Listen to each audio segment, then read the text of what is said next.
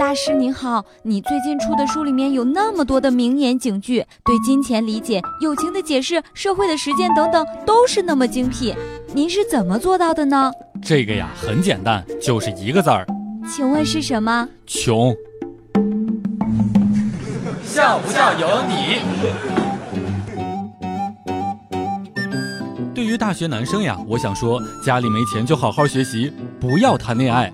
遇到铺张浪费的女生，她花完自己的钱就花你的；遇到节俭持家的女生，她不花自己的钱，直接花你的。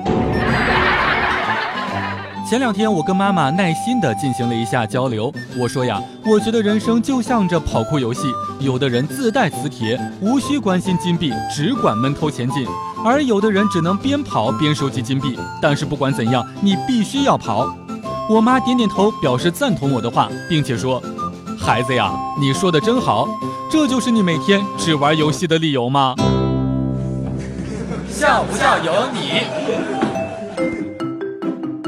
大半夜的听到我同学语音，笑死我了。他朋友说呀，自己同学翻墙出学校去网吧给自己的 QQ 宠物过生日，我就呵呵了。鸡妈妈对自己家的小宝宝说：“宝宝。”人活着都是有名字的，可是死了之后呢，就只能被叫做鬼。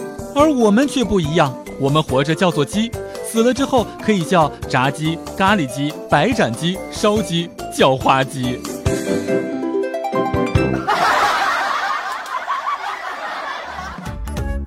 每天两分钟，笑不笑由你。你要是不笑，我就不跟你玩了。